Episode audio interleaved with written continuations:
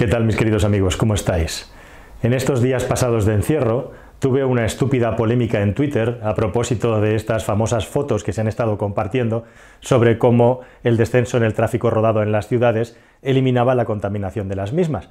Y yo defendía y defiendo, y este vídeo justamente es para intentar explicarlo bien, que el enseñar fotos es un método muy poco científico para explicar la contaminación de las ciudades, porque los fenómenos atmosféricos pueden interferir y de hecho interfieren mucho en los fenómenos de contaminación que hay dentro de las ciudades. Pero empezando, tendríamos que hablar de cuáles son esas contaminaciones que hay en las ciudades, más allá de lo que nos entra por los ojos, que son esas boinas grises rojizas que tenemos alrededor de nuestras ciudades y que normalmente están formadas por dióxido de nitrógeno. La prueba de que utilizar fotografías para medir la contaminación en las ciudades no es lo más apropiado es justamente esta fotografía que se hizo viral y estuvo circulando por todas las redes sociales en las que se mostraba un Madrid completamente limpio, absolutamente pulcro y sin nada de contaminación.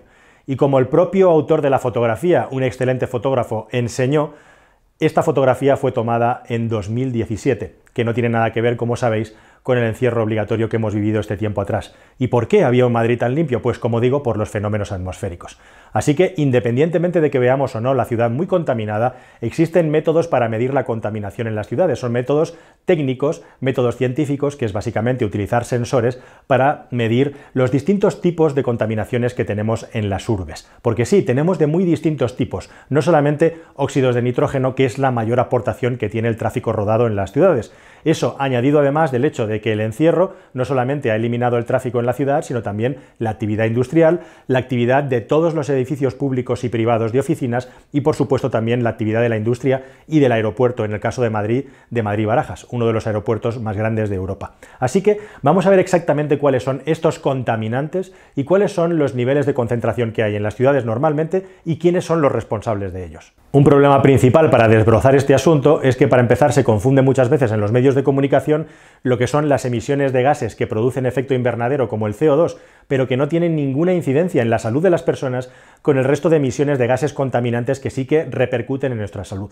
¿Y cuáles son esos gases contaminantes? Además del óxido de nitrógeno, están también las emisiones de partículas, que al contrario de lo que se cree, no es solamente una cuestión del tráfico rodado, sino que también influyen las calefacciones y mucho. Recordad que las calefacciones están funcionando normalmente las 24 horas, mientras que los automóviles están parados la mayor parte del tiempo, e igualmente también confluye mucho en este caso las emisiones de la industria, las emisiones de los vertederos y en definitiva las emisiones de cualquier sistema térmico que está funcionando, además del tráfico rodado. Pero es que también hay dióxido de azufre, aquí lo podéis ver que es en responsabilidad sobre todo de las centrales térmicas que están funcionando para generar electricidad. Igualmente también hay muchos compuestos volátiles orgánicos que salen normalmente de las industrias, que es el gran foco emisor de este tipo de contaminación. E incluso yendo más allá tenemos también el problema del ozono, que os sonará porque en muchas ocasiones en verano provoca problemas y que está muy relacionado con la radiación solar y también incluso una contaminación de la que no se habla nada y es muy importante es la que tenemos dentro de nuestras casas con todos los productos químicos que manipulamos. Así que, dicho todo esto, ¿cuál es la concentración de contaminantes que tenemos relacionadas con el tráfico rodado? Bueno, pues como sabéis, el óxido de nitrógeno es el principal causante de estas boinas y desde luego el tráfico rodado es uno de los elementos más importantes a la hora de tener en cuenta la contaminación en las ciudades. Así que ahora que tenemos claro que este es un abanico muy amplio y que no depende solamente del tráfico rodado, vamos a ver exactamente de dónde salen estas emisiones de óxido de nitrógeno. Esto que tengo a mis espaldas es el aeropuerto de Madrid-Barajas, el más grande de España y uno de los más grandes de Europa. Como veis, está a continuación de la ciudad, pegado a la ciudad. Y justamente de aquí, de este lugar, de unos pocos kilómetros cuadrados de pistas, salen nada menos que el 25% de las emisiones de óxidos de nitrógeno que tiene la ciudad de Madrid. Y es algo que no se va a poder remediar a corto plazo, porque ni los aviones van a reducir tanto sus emisiones y además se compensa grandemente con el aumento del tráfico aéreo que se espera para los próximos años. Así que de aquí poco podemos recortar las emisiones. Otro de los factores principales de la polución en las ciudades son los edificios, y especialmente edificios públicos oficiales en los que la climatización está funcionando las 24 horas del día. Eso, sumado a la industria, juntan el 25% extra también de emisiones de óxido de nitrógeno. Y lo cierto es que a pesar de todo, el tráfico rodado sigue siendo uno de los elementos que más aporta negativamente a la contaminación en lo que se refiere, como veis, específicamente a los óxidos de nitrógeno, a donde tenemos una tecnología con un gran potencial para resolverlo y mejorarlo, como es la electrificación. la electrificación de todo el parque rodado, no solamente de los automóviles particulares, sino también de los vehículos de transporte de pasajeros e igualmente de reparto de mercancías que no paran de crecer. Y para eso necesitamos crear un ecosistema apropiado para ello. Y en España tenemos ciertas dificultades. Ya no solamente porque tenemos el potencial de poder mejorar la calidad del aire a través del tráfico rodado. Esto es una obligación no solamente moral y científica, sino también legal, que nos viene dada por la Unión Europea espacios que tienen que tener una reducción de emisiones so pena de tener importantes multas de aquí a muy poco en todas aquellas ciudades que tengan más de 50.000 habitantes. Va a haber que crear un plan y para rebajar las emisiones del tráfico rodado es imprescindible electrificar el parque. Año 2008 se celebran los Juegos Olímpicos de Pekín y el asunto de la contaminación, gravísimo problema de contaminación en las ciudades chinas, se pone totalmente de manifiesto a lo largo y ancho de todo el mundo. Y es justo a partir de ese momento en el que China hace una apuesta tremenda por la electrificación de su parque móvil. Por varios motivos. El primero y el principal, por encima de todo, es dar una imagen de que China está haciendo algo para reducir sus emisiones de CO2. Es el gran contribuyente junto a Estados Unidos a este tipo de emisiones. Pero es que además había dos motivos principales y los realmente importantes y que le interesaban a China por encima de todo. Uno, trabajar por desarrollar la tecnología de la electrificación, las baterías de litio, porque consideraban que era una manera de no depender del petróleo que no tienen y además apostar por una tecnología que tenía mucho futuro. Hoy en día son líderes. Y en segundo lugar y principalmente también mejorar el aire de las ciudades chinas súper contaminado en algunos casos durante semanas es imposible ver el cielo, o lo era mejor dicho, porque después de 10-12 años de trabajo intensivo China ha mejorado muchísimo en este sentido y es una referencia mundial en cómo mejorar la calidad del aire de las ciudades electrificándolas. Pero sobre todo y por encima de todo es también una cuestión económica que se ha estado estudiando y aplicando a lo largo de una década. Y es que si no se hace de manera continuada, independientemente de quién mande, al final todo esto se acaba quedando en un espejismo. Cuando hablamos de la electrificación del parque móvil hablamos siempre en coches particulares, pero también hay motos eléctricas y también puede haber autobuses eléctricos. De hecho, lo más importante de electrificar al principio es el transporte público, porque el automóvil particular, aunque no lo pensemos, la mayor parte del tiempo está aparcado y son justamente los taxis y los autobuses los que están circulando constantemente. Por lo tanto, en ciudad son los elementos más contaminantes. De los 400.000 autobuses eléctricos que hay en el planeta, el 99% están en China.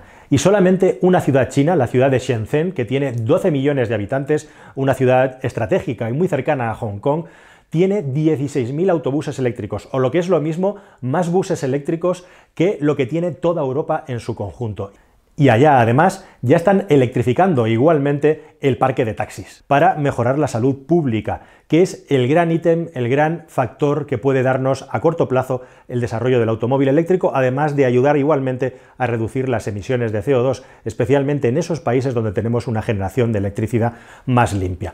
Estamos en el medio de Madrid, podría ser cualquier ciudad alrededor de España y fijaos lo que tengo, mires a donde mires. Está todo absolutamente lleno de coches en cualquier sitio, en las aceras, en la carretera, en el último rincón de este barrio hay un coche aparcado. Y es que en España tenemos un doble reto. Por un lado, somos el país de Europa en el que más personas viven en un piso. Y por otro lado, la inmensa mayoría de las personas viven en ciudades y además ciudades en las que en muchos casos no tenemos garaje. Según la ciudad, entre el 70 y el 80% de los coches están aparcados en la calle. Así que vamos a tener que ser muy creativos para poder solventar el asunto de la carga, especialmente aquí, a donde nos interesa, en las ciudades. Me he venido al aparcamiento de las oficinas de Iberdrola en Madrid porque en este lugar hay dos ejemplos juntos muy buenos de cómo tiene que ser esta transformación hacia la electrificación. En primer lugar, tenemos que tender, por supuesto, a que toda esa electricidad parta en el mayor número posible de energías renovables, para que los vehículos eléctricos saquen todo el potencial que llevan dentro. Y en segundo lugar, justamente el hecho de colocar puntos de carga en un lugar de trabajo es una tendencia que en España vamos a tener que aplicar de una manera muy intensiva, además de en otros muchos sitios, para poder paliar justamente estas carencias que tenemos a la hora de disponer de lugares privados en garajes donde poder aparcar los coches. En España tenemos otro problema añadido y es la orografía del país, y no me refiero a que somos un país montañoso, me refiero que al contrario de otros países como podrían ser Noruega, como puede ser Inglaterra o la mismísima Italia, somos un país ancho y alargado, con lo cual la red de cargadores eléctricos tiene que ser mucho más tupida. Se está trabajando, se está poniendo en marcha y se espera, si los planes no se detienen, que en el año 2023-2024 haya un punto de carga rápida como mínimo cada 100 kilómetros y si la cosa va medianamente bien, cada 50 kilómetros a lo largo y ancho de toda nuestra red de carreteras. En otros países europeos durante la última década se ha trabajado específicamente para eso y hay una red mínima de carga. En España llevamos mucho retraso y llevamos mucho retraso básicamente porque no ha sido una prioridad para los políticos independientemente de su color e igualmente las trabas burocráticas, todos los trámites que hay que hacer para poner un simple punto de carga ya sea en ciudad o en carretera son demasiado complejos todavía y muy lentos. En otros países se considera que para que este proceso tenga éxito tenemos que tener el máximo de puntos de carga y tender al uno a uno, es decir, que haya tantos puntos de carga prácticamente como unidades familiares. En España, además, en las ciudades, que es a donde más vivimos, tenemos una gran concentración de coches y es ahí a donde se debe incidir por encima de todo. Tenemos que llenarlo todo de puntos de carga en la ciudad, pero como digo, no es suficiente y para eso hay que ser creativos. Y realmente cuando queremos lo somos. Me gustaría enseñaros justo enfrente de este lugar que está lleno de cargadores para coches eléctricos, uno muy especial que tenemos aquí, una metrolinera. ¿Y esto qué es? Pues esto es un proyecto genuinamente español que se ha desarrollado aquí en el que se recupera la electricidad que generan los convoyes del metro o los trenes cuando frenan antes de llegar a la estación. Aquí hay un sistema que permite acumular la energía y luego dotarla a través de este cargador a los vehículos eléctricos que cargan en este lugar. Este es un proyecto en el que se invirtió mucho dinero y la idea era que al lado de cada parada de metro de la ciudad de Madrid hubiera una metrolinera e incluso ampliarlo también a las cercanías, a los trenes de cercanías que hay a lo largo y ancho de toda la comunidad y, por qué no, de todo el país. Pero si realmente hacemos un esfuerzo de investigación como este y luego no lo alimentamos y lo dejamos morir, como ha sido el caso, de poco va a servir en el futuro. Espero que con este vídeo hayamos entendido y aprendido lo complejo que es solucionar el problema de la contaminación en la ciudad y cuál es el papel que el vehículo eléctrico tiene reservado para ello. Lo más importante de todo es que se acelere, en la medida de lo posible, el establecimiento de puntos de carga y esto solamente puede pasar por una normativa que sea más favorable, una normativa que permita acelerar los trámites y además reducir los costes igualmente de la parte burocrática. Solamente de este modo podremos acelerar de una manera adecuada para llegar a los objetivos que nos estamos planteando y que nos están obligando a través de las autoridades europeas. Queridos amigos, espero que este vídeo os haya sido instructivo e interesante, espero que hayáis aprendido algo nuevo conmigo, os pido por favor que os suscribáis si es la primera vez que estáis aquí, que activáis ese cencerro que tenéis ahí arriba a la derecha y nos vemos espero en un próximo vídeo muy pronto con contenido que confío que sea de tu gusto y de tu interés.